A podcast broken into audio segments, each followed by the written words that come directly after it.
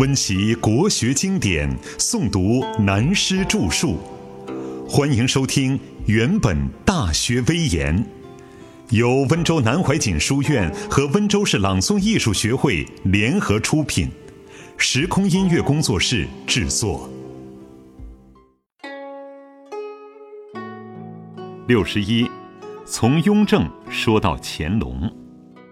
由于康熙自十三岁即位。长期处于内忧外患的情况中，他从实践中所得的经验，影响了他的第四个儿子雍正，自小就重视学问，尤其醉心于禅宗的佛法，这是顺理成章的因缘成就。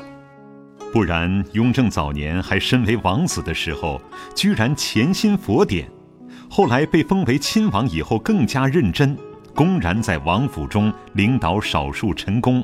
自称学佛参禅，甚至还杂有出家和尚们的参与，岂非怪事？知子莫若父，如以康熙的英明对儿子们这些作为，绝对不会毫不知情而忽略过去。事实上，他对雍正的参禅学佛根本就不置可否，也从来没有告诫过。这不能不说他是有意培养，至少也是。并不反对。可是，一般写清初历史小说的人，大多都把雍正的参禅学佛写作为夺嫡争权的手段，认为是以退为进的权术。其实啊，在康熙的时代，根本就没有把储位的密旨先行写好，放在正大光明匾额后的办法。这个办法是雍正本人所开创的。因为他有鉴于历史上对储位之争的故事，如唐太宗李世民也为了立太子的事气得发昏，现在又亲自看到本身父兄之间立储和废太子的事，又加众多兄弟之间明争暗斗的惨痛内情，所以他在登位第一年的八月间，就命总理王公大臣等，将密封建储事的锦匣。收藏于乾清宫正大光明匾额后，并且明说是以备不虞。所谓不虞，就是意想不到的事。因为人的生命无常，况且身居高位，无常之变更多。万一本身不保，后继无人，便难办了。而且，如果自己所定的人选因环境影响而变质变坏了，要想更换另一个人，也会引起很大的不安。凡事以欲立而不劳，他不如采用这种公开秘密的办法，早做准备为妙。然而从清末以后，一般人便颠倒清史的前后关系，说雍正用手段改掉了藏在匾额后的遗诏，抢得皇位，未免有欠公允。昼夜勤劳，办事定。但我们现在要讲的问题是无关这些历史疑案的争议，只是说继康熙以后的雍正王朝更为明显的是外事儒学，内用佛老文化政治的内涵。但要详细说明这个理由和事实，又是一个很繁复的专题。我们只要提起大家的注意。现在还保存在故宫的档案中，仔细查一查雍正在位十三年来所批过的奏折，就会承认他是历代帝王中最为认真勤政，而且生活比较简朴、嗜欲比较淡薄的一位皇帝。如果他无诚心办事的真情，没有过人的经历，的确是经不起这样昼夜勤劳文读的工作。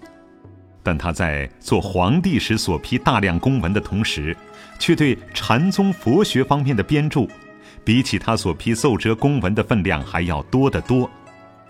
批奏折、编著书，都要动脑筋，用手来写的。那个时候没有打字机，更没有电脑。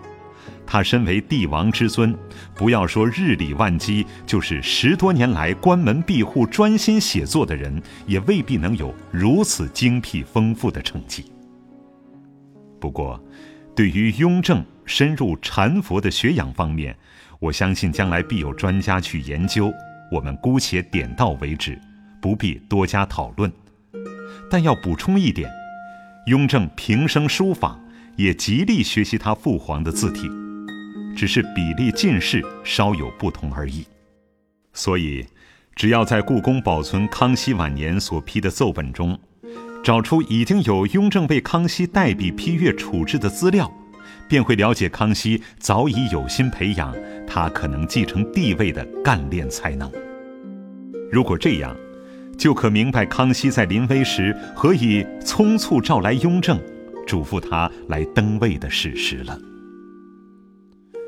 清初康熙一代的施政重点在于平定内乱、统一全国，而且最注重的是治理黄河与运河的灾患，费了很大的精神和力气。对于全国知识分子反清复明的意识。存在满汉之争的紧张情绪，只能用怀柔随服的政策，举行博学鸿词科，以时间来争取和缓。但到雍正登位之前，他处身皇子之位，已有四十五年的经验和阅历，关于诸多兄弟之间的事故，以及八旗子弟与满汉之间的情形，他是深知利弊。尤其是对满族旗人的贪婪和腐败情形，正如他祖先皇太极当年所说的：“诸姑格格等皆以贪得为心，必须做出处置。”因此，他即位以后，立即雷厉风行，毫不留情地先从宗室动手整顿，接着就是清理八旗子弟的游惰和贪渎。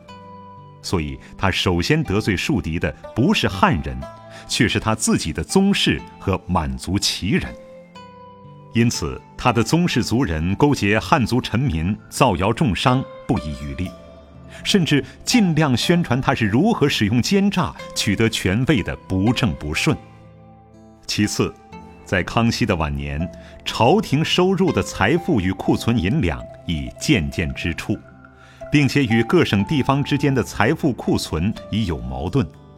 康熙四十八年，已经有诏谕户部及各省要从长商榷，其中有关宗室重臣及各省大吏的贪污侵占情形，以及权臣如年羹尧、外戚如隆科多的别有一心，雍正在藩邸的时候早已知道得很清楚。但康熙以宽大为怀，雍正自己又处在诸王大臣及兄弟之间争权夺利的嫌疑地位。当然不好明显表态，所以当他登位以后，便着手严格处置满汉权臣，整顿田赋财税，即使是兄弟宗室也毫不留情。历来在政治上整治纲纪、严肃贪污，几乎没有一朝一代不弄得灰头土脸的。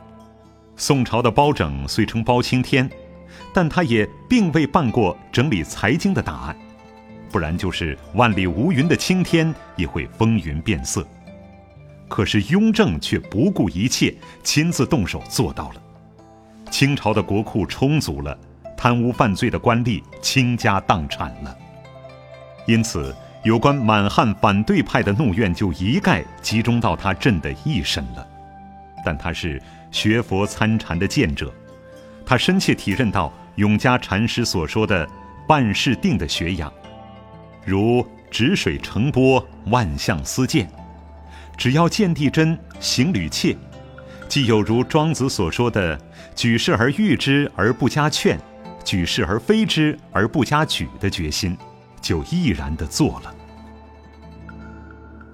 雍正如何平天下？雍正元年正月，还未正式施政之时，就颁谕旨十一道，训斥督府提镇以下各官。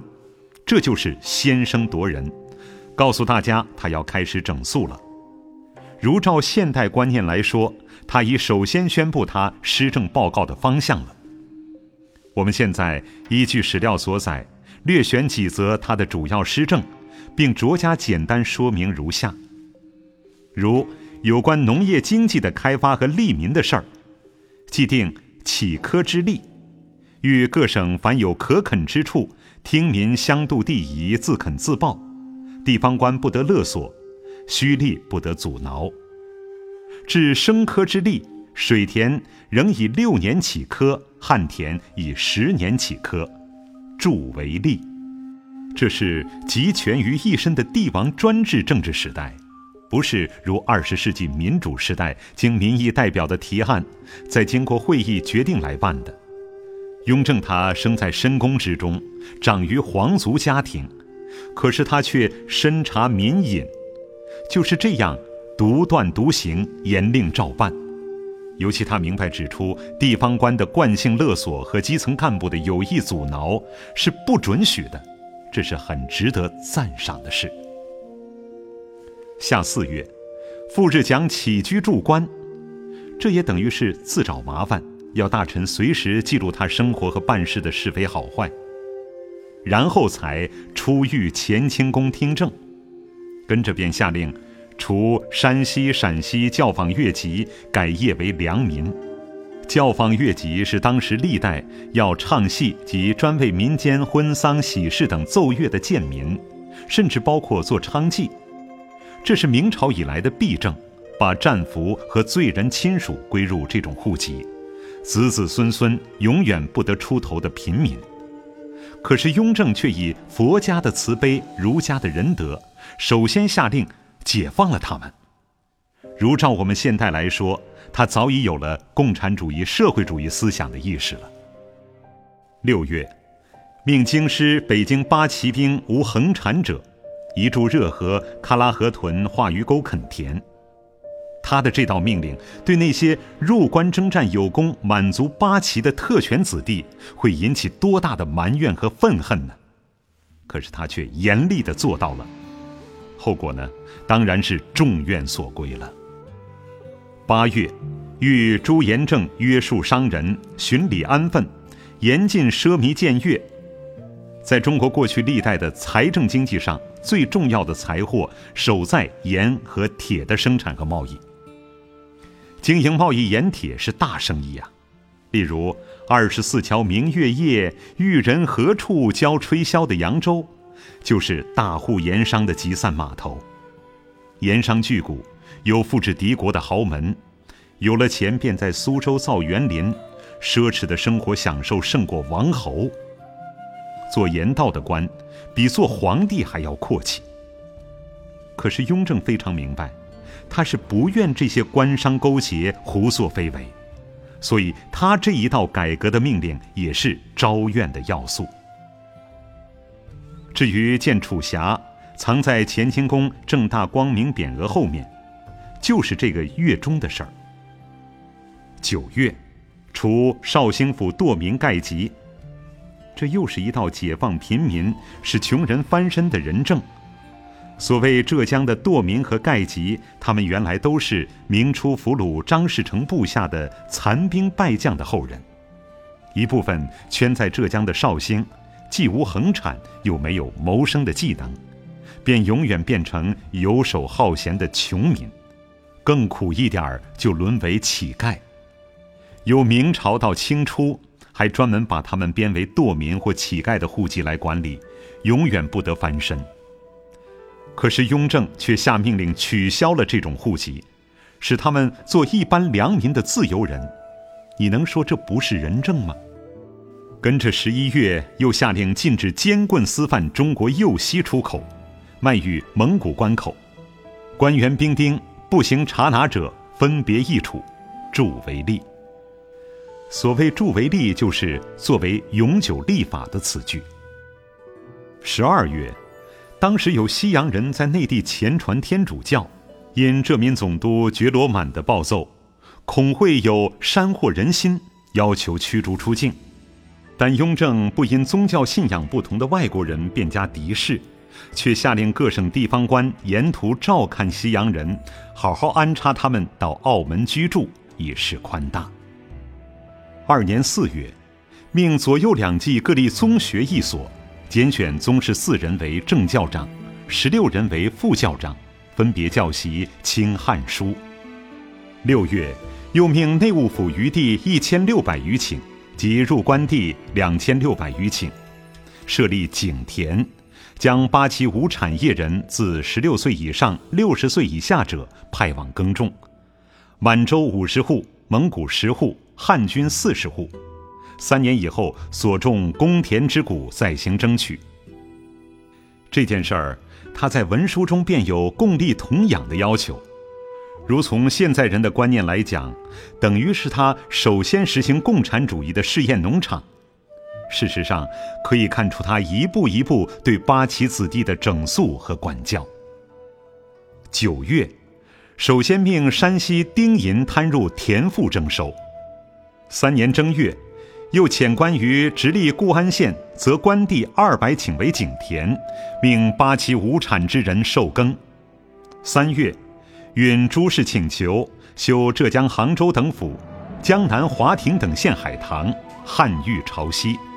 四年二月，定陕两延安府十七州县。丁银盖从下泽，以二钱为率。四月，命云南通省丁银摊入田亩内征收。六月进度，准许吏须在赌场所获银钱不必入关，既赏给拿货之人，以示鼓励，永为定例。十二月，两浙盐商输银，照两淮盐一仓之例，于杭州府地方建仓买米积贮，随时平跳。五年三月，命江西丁银摊入地亩征收。四月，除江南徽州、宁国等处半当世仆名色，谕之有：朕以移风易俗为心，凡习俗相沿不能振拔者，咸与以自新之路。如山西之越户、浙江之堕民，皆除其贱籍，使为良民，所以立廉耻而广风化也。近闻江南徽州府则有半当，宁国府则有世仆，本地户为细民，即与越户堕民相同。又其甚者，如二姓丁户村庄相等，而此姓乃彼姓半当世仆，凡彼姓有婚丧之事，此姓既往服役，稍有不和，加以垂处，即训其仆役起自何时，则皆茫然无考。非有上下之分，不过相言恶习耳，故着该都查明处报。九月，给各省入川逃荒之民以牛具子种，令开垦荒地。十月，命建八旗学社，督促八旗子弟读书，减嘉兴、湖州两府额征银十分之一。其谕旨有云：查各省中赋税之最多者。莫如江南之苏松，浙江之嘉湖，每府多至数十万两，地方百姓未免奸于书江。其赋税加重之由始于明初，以四府之人为张士诚固守，故平定之后，即复氏之田以为官田，按私租为额税，有名两百余年，减赋不一。查嘉兴额征银四十七万两千九百余两，湖州额征银三十九万九千九百余两，据着减十分之一，二府共免银八万七千二百两有奇，永铸为例。十二月，命江苏、安徽丁银均摊入地亩内征收。七年三月，命湖广、武运等九府州、武昌等十卫所。丁银摊入地亩内征收。八年八月，分京师齐庄为八旗，设官分理。京畿各有庄屯之地方，其人事务繁多，应以三百里内为一路，分为八路，设官八员，分司办理。十一年春正月，命各直省设立书院。四月，召在京三品以上官员及外省督府会同学政。荐举博学宏词，依循康熙十七年故事。十二年九月，与各省生同不许邀约罢考，严禁学生的罢考运动等。十月，命陕西督府确查州县欠收之处，奏请捐赈。十三年四月，听京表列赋之例，这是解放妇女的德政。免受那些死守习俗三贞九烈的虚名所束缚。